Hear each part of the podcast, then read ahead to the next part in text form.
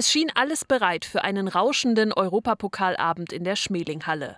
Doch nach der 31 zu 32 Niederlage gegen Sporting Lissabon schlichen die Füchse-Spieler niedergeschlagen vom Feld.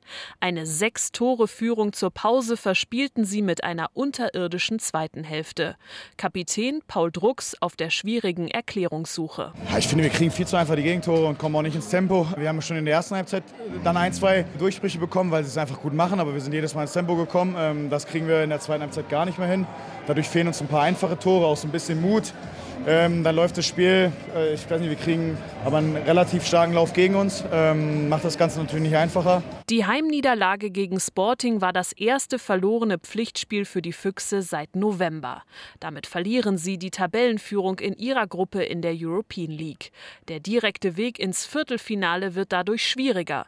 Spielmacher Matthias Gitzel hofft auf eine Reaktion. Das ist ein bisschen ein Signal für uns, vielleicht, dass wir mussten besser. Wir wissen, dass wir haben wirklich gut gespielt, aber wir haben lange Weg vor uns. Aber wir haben keinen Titel und wir mussten nur wissen, dass äh, zweite Halbzeit als heute kann nicht passiert äh, und vielleicht das war eine, ein kleiner Wake-up-Call. Am Sonntag müssen die Füchse Berlin zum Bundesliga-Topspiel zum dritten Flensburg-Handewitt. Mit einem Sieg würden sie Platz 1 in der Bundesliga verteidigen und könnten selbstbewusst zum Rückspiel nach Lissabon reisen. RBB 24 Inforadio vom Rundfunk Berlin-Brandenburg.